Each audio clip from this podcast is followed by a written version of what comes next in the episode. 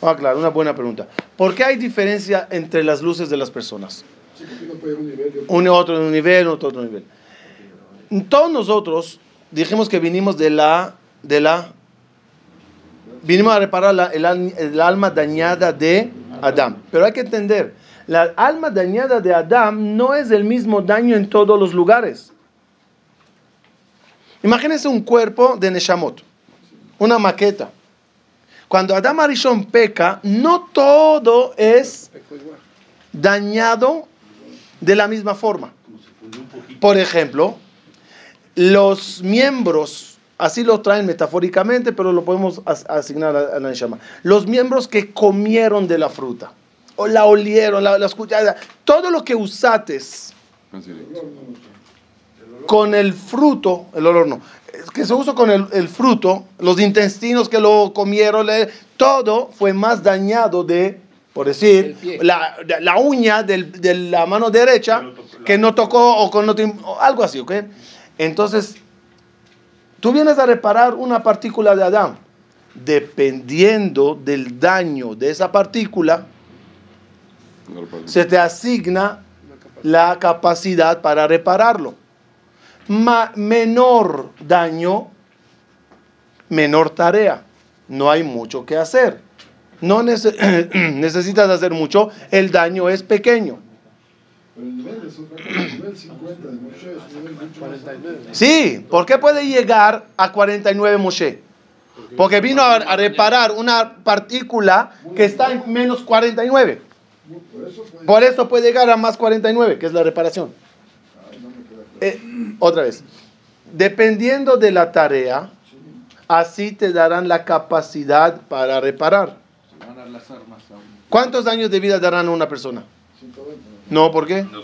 ¿Por qué? Si tiene que reparar algo pequeño, ¿para qué le vas a dejar aquí sufriendo 120 años en el planeta Tierra con deudas y suegra y todas esas cosas? ¿Para qué tiene? Tiene que reparar, termina, chao. ¿Quién le da mucha vida? El que tiene mucha tarea. ¿Entendimos? Entonces, la capacidad, el tiempo de vida, el plan de vida, las cualidades que tengas, los dones, los defectos, todo depende qué partícula en Adam Arishon viniste a reparar. ¿Y escogimos que queríamos venir a reparar? Sí, claro, claro. Es, desde la de los ¿Quién escogió? ¿Nosotros escogimos? Son las Neshamot de los Tzadikim que ayudaron a Hashem a crear el mundo. Esa Neshamot de los Tzadikim, que hablamos de ella la vez pasada, Dos, esa es la que se insufló en Adam Arishon. Esa es. sí, Que esas son las, las partículas de Hashem. Se volvieron a esparcer y se hicieron lo que somos hoy. ¿Cuál fue el pecado de Ahora, puede ser que tú seas un pedacito de una de esas. Y puede ser que tú y yo y todos de aquí estamos, somos una partícula. Sí, sí, todos vinimos a reparar un punto. También en generaciones, no necesariamente todas ahorita. Entonces, como todo, puede ser que todos somos parte. Entonces, como todos somos parte, por eso es la obligación de, corregir, de corregir uno al otro, de repartir hojas que todos estudien. Y estudien, ¿no? Si no estudian. ¿Por qué? Porque todos estamos haciendo una sola tarea, quizás. Complementar. ¿Sí? Y si tú no haces tu trabajo, yo no hago mi trabajo, esa partícula no se cumplió su misión. Cuando, cuando va un, grupo de 20 soldados a conquistar un lugar, todos van para una meta. Y si tú te quedas dormido, no se va a alcanzar la meta. Y si este se olvidó las armas, y si este no quiere guerrear, entonces, ¿qué tiene que decir el jefe o el capitán o el, o el amigo? Oye, vamos todos, hay que lograrlo. Por eso tiene que ser el Ihud, ¿no? Gol Israel, Arevim, de. Esa es la arbut. La arbut es porque todos al final, ejemplo, cada 10 de nosotros repara una, un ADN. Y cada 10 ADN es una célula. Cada célula, y así, así, así, así, así, hasta que se forma. La tenemos muy complicada. ¿Quién? Todos.